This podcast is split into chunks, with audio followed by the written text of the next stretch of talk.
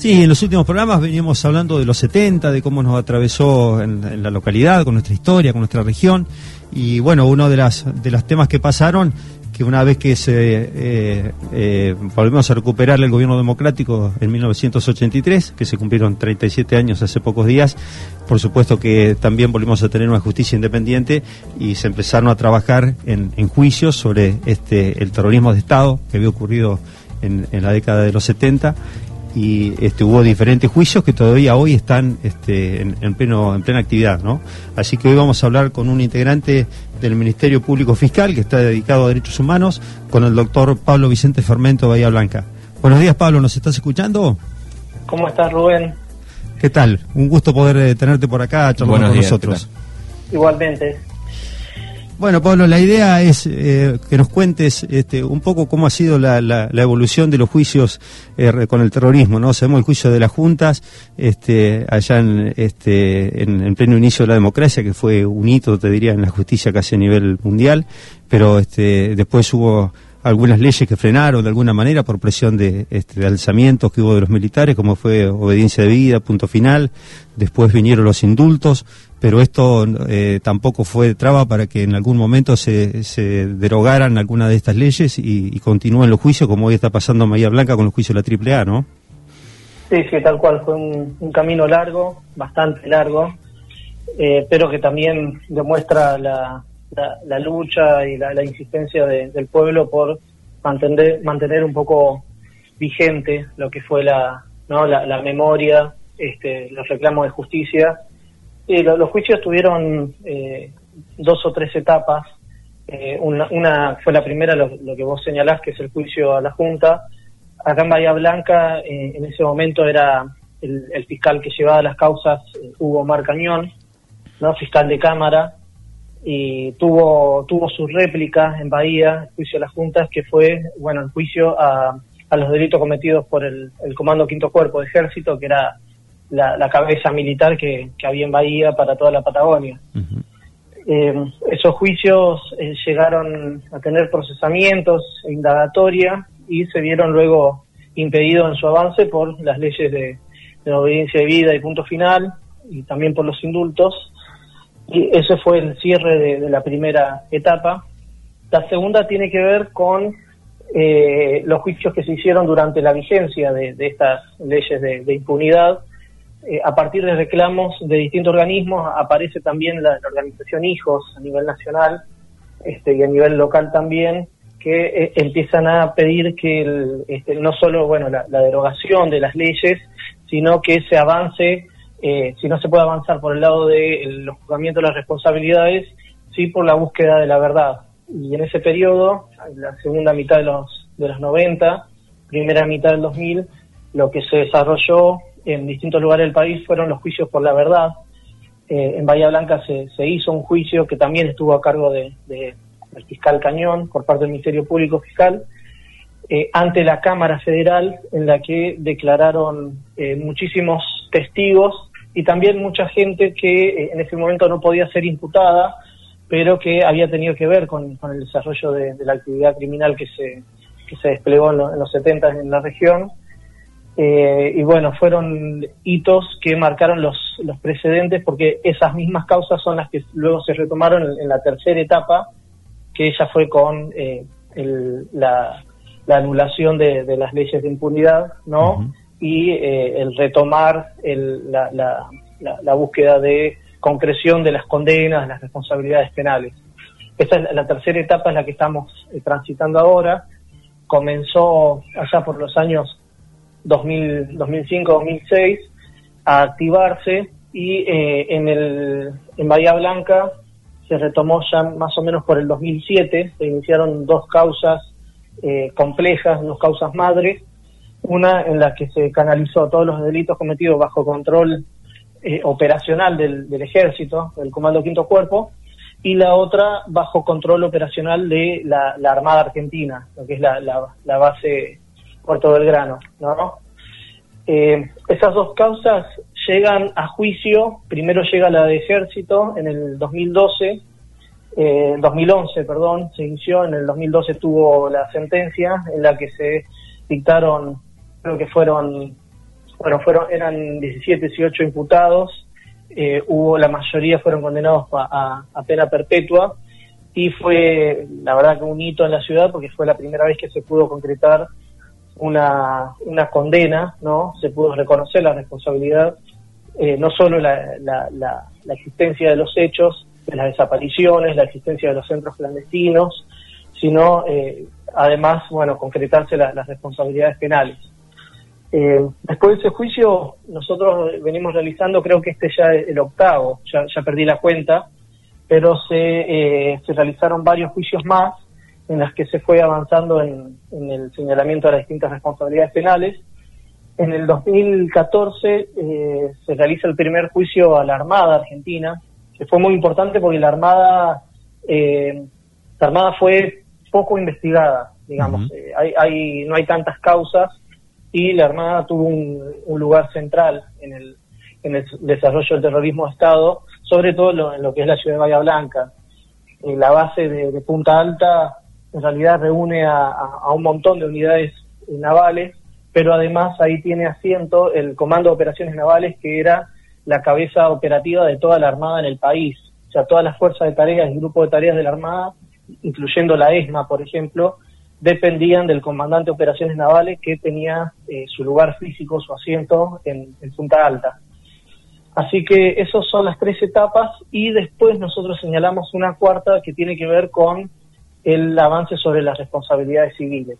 Fue lo, más postergado, lo, que más generó resistencias corporativas de distintos ámbitos, ámbitos judiciales, ámbitos eclesiásticos, ámbitos políticos, este, eh, en la que fue de alguna manera romper la mirada de la dictadura como una dictadura estrictamente militar y empezar a hablar de dictadura cívico-militar, eclesiástica y, demás, digamos, empezar a ver todas las convergencias que hubieron allí.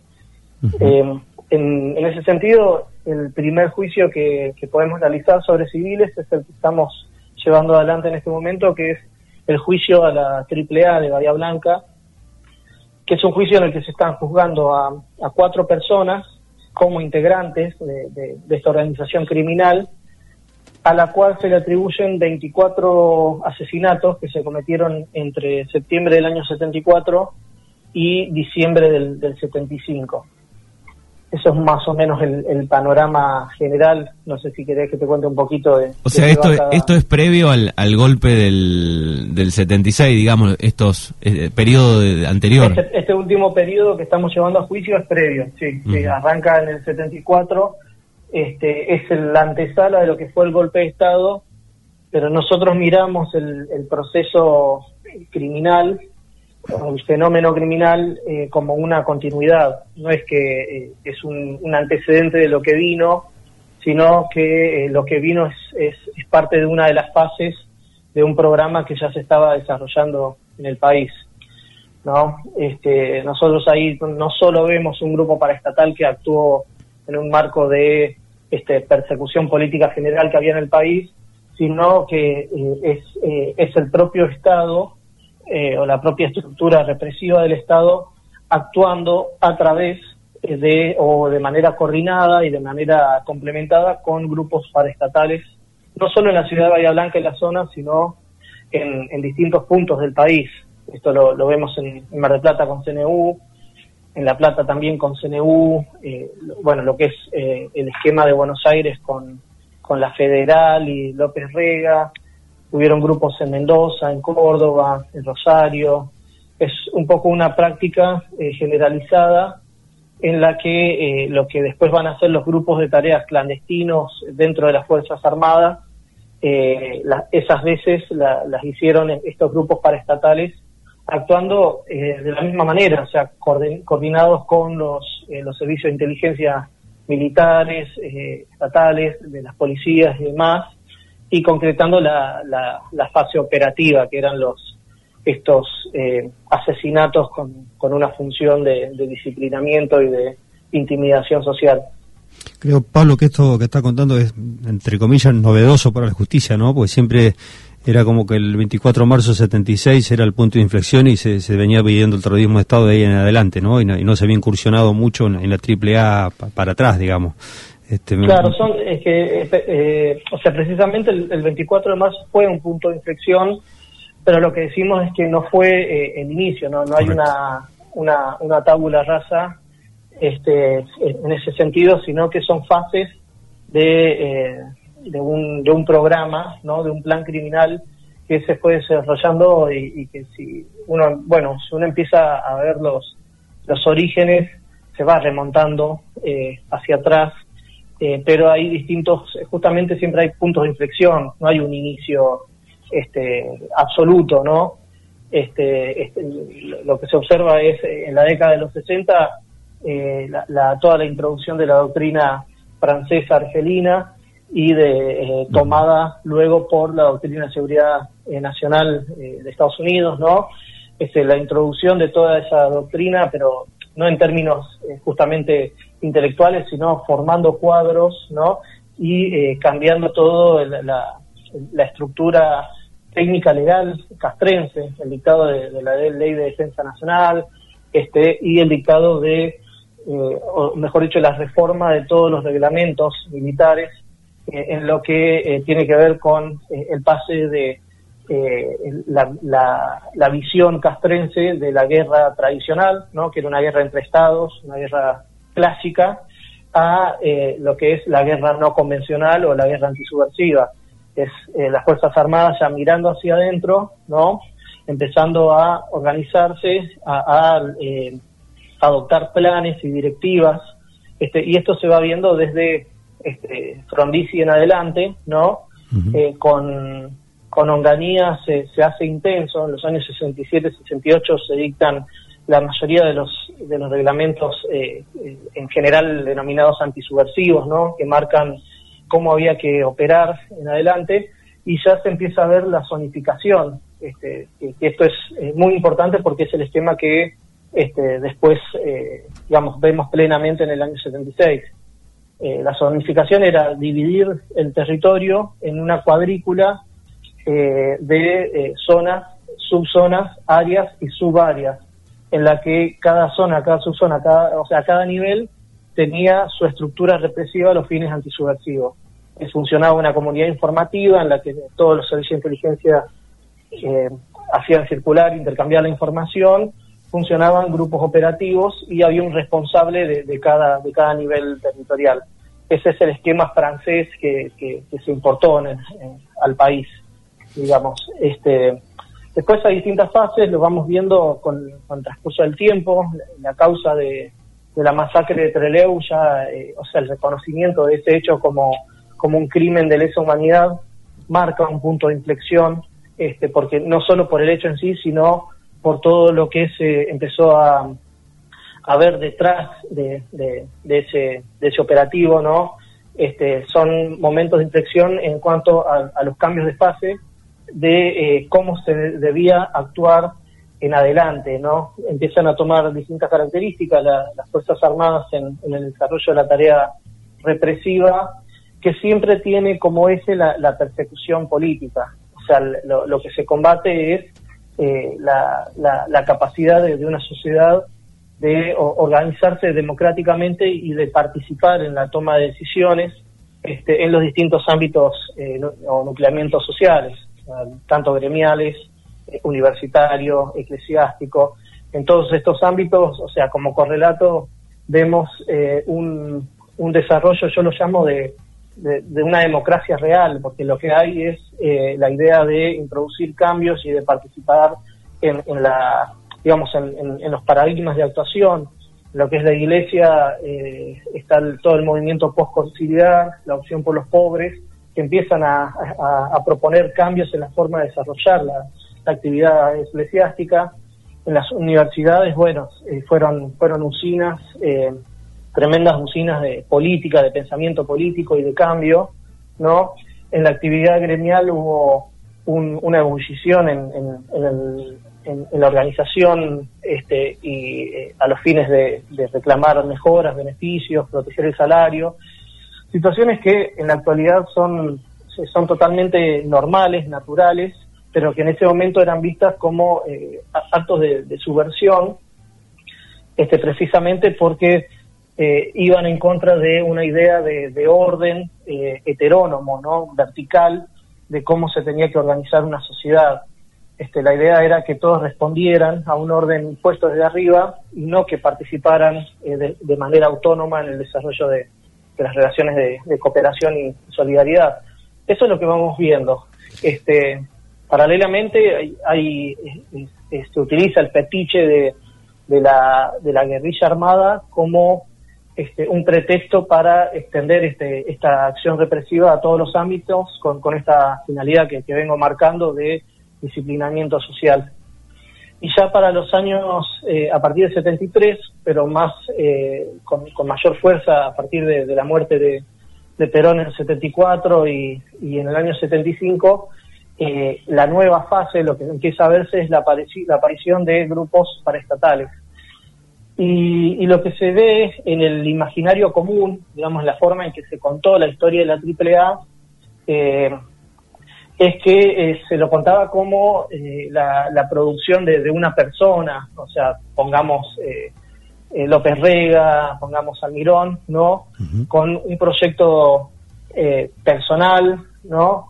Este, y un grupo que existía en Buenos Aires únicamente, y esta mirada se empezó a romper para eh, em, empezar a, ver, a, dilucidar que en realidad eh, se trató de grupos que operaron en todo el país este, con distintos grados de autonomía, con distintos grados de, manejo territorial, pero con una coordinación que eh, se daba a través de la inteligencia, digamos, la red, este, la red que unía todo esto para nosotros y para la mirada de la Fiscalía era eh, la estructura de inteligencia del país y eh, con gran, digamos, actuación o, predominancia de lo que era el batallón 601 eh, del ejército, ¿no? O sea, la unidad técnica más importante del ejército argentino.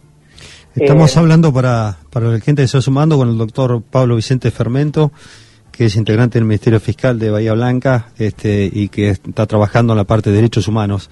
Es muy interesante, Pablo, lo, que nos contás. Eh, sin duda, estos juicios de la AAA han podido rearmar la historia de lo que pasó en Bahía Blanca. Mucha gente que nos estará escuchando fue alumno en esos años en la universidad y nombres como Remus Tetu, que era el interventor, como este, la, famosa patota sindical, este, el vehículo famoso, la, la, fiambrera que andaba por Vía Blanca. Este, ¿Nos podés contar un poco cómo se ha armado esa historia, cómo es este juicio, que, cómo son los relatos que permiten ir, este, los testimonios que permiten ir armando este, esta historia, qué fue lo que pasó en Bahía Blanca en esos años?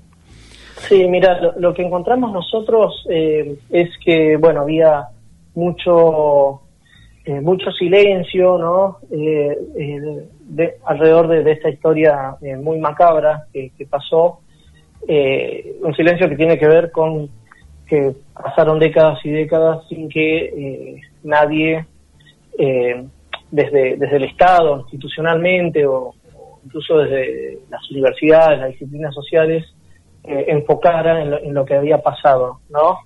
Este, sin embargo, para, para los que son de esa época, de esa generación, eh, la, fiambrera es eh, archiconocida, ¿no? Era parte ya de, del, imaginario social, este, y, lo, que encontramos fue eh, un juicio en el que este, precisamente eh, se, notó mucho esto de hablar de algo después de, mucho tiempo. Vamos, actualizaciones de los miedos, testigos muy asustados y pero eh, hasta de una manera tal vez eh, traumática, ¿no? Eh, o sea, cómo se, manifestó un miedo, o sea, sintieron en el momento, 40 años después, de una manera intensa, como si lo siguieran viviendo, este, a partir justamente de no haber podido hacer todo este proceso de, de digamos, de exteriorización, de verbalización y de poder hablar y, y discutir qué pasó en ese momento. Acá en Bahía Blanca este, bueno, vos, vos hablas de la fiambrera y demás, eh, entre los años 74 y 75 eh, hubo una, una patota que eh, si bien ya, ya venía eh, actuando en carácter de, patota en, el ámbito sindical, empezó a adquirir una característica logística, operativa y de, un marco de impunidad enorme. Básicamente se adueñó de la, de la ciudad entre los años 74 y 75. esto va teniendo también distintos puntos de inflexión uno de estos puntos eh, se da con eh, lo, que fue la, toma armada de, la UTN en, el año 64. El grupo estaba liderado en ese momento por Rodolfo Ponce, que era el jefe de, la, de la CGT de Bahía Blanca y además era diputado nacional. Este, y Ponce en, este doble plano de estar en Buenos Aires como diputado y en Bahía a cargo de la patota, va a operar en, los, dos niveles para ir eh, abarcando o eh, lo, que ellos nombran, mencionan como una normalización, ¿no? Eh, de todos los, espacios sociales de Bahía Blanca. En este caso fue primero la, UTN, lo que hicieron fue meter una patota armada que se, apoderó del edificio, esto lo, cuentan los estudiantes, este, y dejaron de haber asambleas, este, bueno, circulaban por todos lados por eh, con las armas y eh, el edificio estuvo tomado por la patota eh, durante dos meses.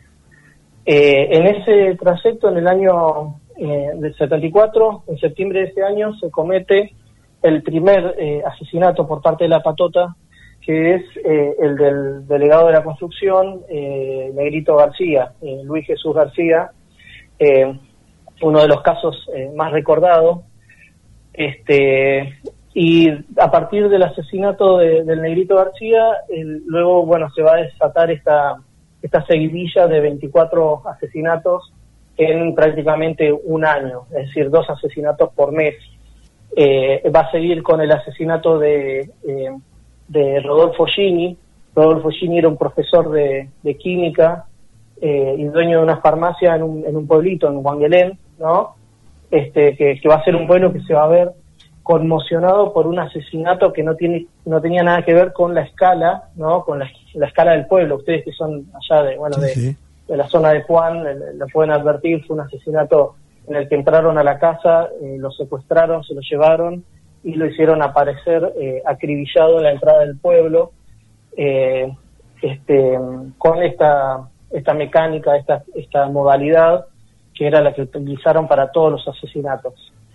Eh, esto sucede en diciembre del 75, luego va a venir el asesinato de, de que era un gremialista de, del gremio de, vialidad en la ciudad de Bahía Blanca, y en marzo del 75, eh, entre marzo y abril del 75 es cuando hay otro punto de inflexión que tiene que ver con la introducción de la patota en la Universidad Nacional del Sur, a través del rector interventor eh, Remus Tetu, que era un rumano que venía de, de, combatir al, comunismo este, y se vino exiliado de Rumania en la década del 40, termina acá en Bahía Blanca. Este, bueno, eh, la misma patota que había tomado la UTN y que venía cometiendo estos asesinatos es, introducida en, la, en la Universidad Nacional del Sur. Y en marzo del 75 eh, se dan en una noche eh, tres asesinatos.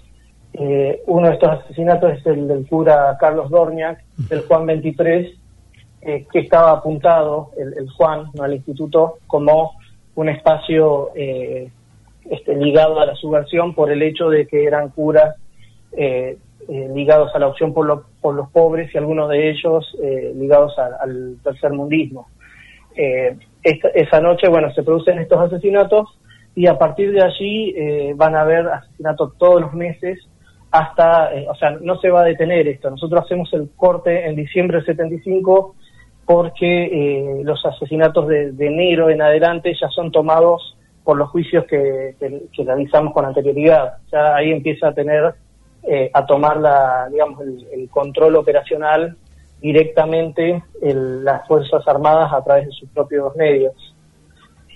Es un poco el, escenario general. Que fue ahí cuando llega eh, Agdel Vilas, ¿no? que viene de, del operativo en los Montes Tucumanos, que había creado la, la escuelita de Faimalá, un centro de tortura, de desaparición, y arma la escuelita en Bahía Blanca después, más o menos era la claro, sí, sí. Agdel Vilas eh, viene de Tucumán, eh, y viene de desarrollar un esquema muy parecido al que, al que estaba sucediendo acá, este, más allá de que él estaba al frente de, del, operativo Tucumán, eh, él estaba en la, en la quinta brigada de infantería, este, la quinta brigada era como eh, el comando de, de, Bahía Blanca, o sea, estaba a cargo de, de, una de estas zonas de, responsabilidad del ejército. Y allí coordinaban con, con la, zona norte de Córdoba, y demás eh, con grupos operativos como el Comando Libertadores de América. Digamos, eh, Vilas, eh, de alguna manera, cuando llega a Bahía, eh, retoma este esquema de, que venía funcionando con, con, un grupo paraestatal y muchos de los integrantes del grupo pasan a formar parte de las filas de, de Vilas, porque Vilas, además de, de ser el segundo comandante del quinto cuerpo, eh, va a ser un poco el, referente de la actividad eh, más clandestina desarrollada por, por el comando acá en Bahía Blanca. Va a tener su grupo operativo con, con civiles, con, con gentes de otras fuerzas. Este, esto es difícil de explicar, pero, pero tiene que ver con que eh, lo, lo, lo, que es la, la lucha antisubversiva eh, eh, implica en un punto un trastocamiento de las estructuras ordinarias o normales del ejército para formar justamente grupos operativos eh, a, los efectos y a la a escala de lo que se de lo que se iba a hacer este entonces ahí tenés gente de, los cuadros del ejército pero también tenés gente de los cuadros de la policía y también tenés integrantes civiles que van a actuar bajo la dirección de Vilas Pablo, escuchándote, recién sonaba en mis oídos aquella frase de, Julio César Estracera, ¿no? Cuando termina el juicio de la Junta, cuando lo dijo, señores jueces, nunca más. Yo creo que, lo bueno de poder transmitir todo esto es eso, justamente, ¿no? Que, que además de que se imparte de alguna forma justicia después de tantos años, de que, de que sea una escuela de las cosas que no tenemos que volver a hacer en la Argentina, ¿no? Que el camino de la violencia es inconducente que el camino de los golpes de Estado, la dictadura y que, que, más allá de la falencia de la democracia, el tema es que, que nos respetemos entre todos, que, que podamos este, eh, respetar en, en, la, diversidad, la diversidad ideológica, política, religiosa, este, de, opción de género, este, que, que, la diversidad es buena y es la mejor construcción, ¿no? Y la historia argentina lamentablemente tiene muchos rincones donde mostramos lo otro, el autoritarismo, la imposición, este, por esto que estás contando es, es justamente lo, lo, bueno de poder contarlo, ¿no? De no volver a repetir esas cosas. Y que tampoco han pasado tanto tiempo, porque así como Julio López desaparece declarando en el 2006 en, en un juicio contra Echecolás, estos días en Bahía Blanca también hubo, hubo apriete, ¿no? De quienes este, de alguna forma están imputados con respecto a los testigos. Claro, sí, eso, eso tiene que ver con, con dos cosas. Una es que eh, en este periodo del que estamos hablando, de los años 74 y 75, eh, si bien hablamos de 24 eh, homicidios, lo cual es, es, eh, es, una barbaridad, es enorme el dato en sí, lo que sale a, la luz con el juicio es el nivel de despliegue y de control, absoluto control, que tuvieron sobre una ciudad entera, es decir, el efecto disciplinador ¿no? de, de estos crímenes como tal, que no es solamente que cometían el crimen y no pasaba más nada, sino que, bueno, vos mencionaste la, fiambrera, ese era un vehículo que estaba estacionado en, el edificio de la CGT de Bahía Blanca, a la vista de todos y que todos sabían lo, lo, que hacía, lo que implicaba, y ver, ver pasar a la fiambrera con, con ese nombre tan significativo era ver pasar a, la muerte delante tuyo. Entonces eh, podía ser vos, podía ser eh, este, tu familia, entonces eso lo que hacía era romper los lazos de, solidaridad entre todos los núcleos eh, sociales, o sea, familiares, los, padres eh, eh, desconfían de los amigos de los hijos, los estudiantes desconfiaban del que tenían al lado, este, produjo un desbande y una un, un no te metas, ¿no? El tan recordado no te mm. metas, el tan recordado algo habrán hecho, que lo que hizo escalar hondo en, en el en, la sociedad, los jóvenes de ese momento, este, al punto de que miraron para otro lado e hicieron su vida como pudieron. Mucha gente se fue de Bahía, es impresionante la cantidad de gente que, eh, está, de, lo que se está viendo en los juicios, que, se fue, que dejó sus estudios. Eh, este, entonces eh, fue realmente una reorganización social tremenda lo que se vivió de cara a lo que iba a venir después, que era el desarrollo material del genocidio, amo en toda su sistematicidad. Eh, eso por un lado, o sea, eh, eh, eso se ve mucho en el juicio, es algo muy marcado por, por los testigos, viste, de, este, de, cómo era la universidad en ese momento, cómo era caminar por la ciudad de Bahía Blanca en ese momento, este, actuaban con total impunidad. El asesinato del cura Dorniak se, se realizó enfrente de la delegación de la Policía Federal, con total libertad para actuar por, por parte de esta gente. y, y por el otro lado, esto que vos marcas de eh, cómo muchos de los actores eh, que, participaron de, estos grupos paraestatales eh, después fueron, eh, no solo se reciclaron socialmente, sino que, fueron bien recibidos socialmente. O sea, fueron bien recibidos en partidos políticos, dentro de los gremios, fueron de alguna manera legitimados. Entonces, ese es un segundo mensaje eh, de intimidación para los que vivieron como víctimas o, como, como, testigos del horror eh, lo que pasó en ese momento, porque esas personas que desarrollaron todo eso no solo no, fueron juzgados, sino que fueron eh, acogidos socialmente, ¿no? Este, y en muchos de, estos casos, si bien de esto, esto ya no es parte del juicio, no, no se habla en el juicio, sí lo hemos escuchado de testimonios, mucha de esta gente continuó actuando como como patota, ¿no? Como, matón eh, dentro de los gremios o en ámbitos políticos. Entonces, eh, eso es como un segundo mensaje de, eh, a ver, de, violencia, un, segundo ejercicio de violencia para, para la gente este, que ve que en, el marco de la democracia esto, estos sujetos siguen, siguen insertos. También pasó por mucho tiempo con eh, los integrantes de las Fuerzas Armadas, este, mucho, mucho tiempo. En el 90 seguían ocupando lugares este, dentro de la fuerza, en los años 2000 también. Nosotros llegamos a imputar a militares que todavía no se, no, se retiraban. Entonces, eh, de alguna manera, bueno, tiene que ver con esto que decís, no pasó hace tanto, es parte de la, de la historia reciente y los actores eh, siguen con vida, o sea, lo pueden contar directamente, no es una historia que eh, a la que vos tenés que remitirte exclusivamente a los registros, sino que son generaciones que conviven con nosotros. Pablo, te agradecemos tu tiempo, tus palabras. Este, la verdad que, creo que es muy clarificador lo que pasó, porque muchas veces no se hablan de estas cosas. Nosotros este rinconcito acá, este de la 105.5, tratamos de traer a colación estos temas, pues nos afectaron directamente, ¿no? Cruzaron la vida de la ciudad y de los pueblos. Este, y bueno, eh, te agradecemos mucho y si querés dejar algún mensaje en un minutito final este, de cierre, todo tuyo. No, no, agradecerles a, ustedes por, por este por esta labor de, cobertura, de interesar eh, por estos temas que, que, no es común, no no eh, no es común de alguna manera este digamos la, matriz mediática y cultural este, a veces se olvida un poco de, estas cosas, pero, pero hay mucha gente que, como ustedes, que, le mete, eh, que le pone el hombro y, está bueno.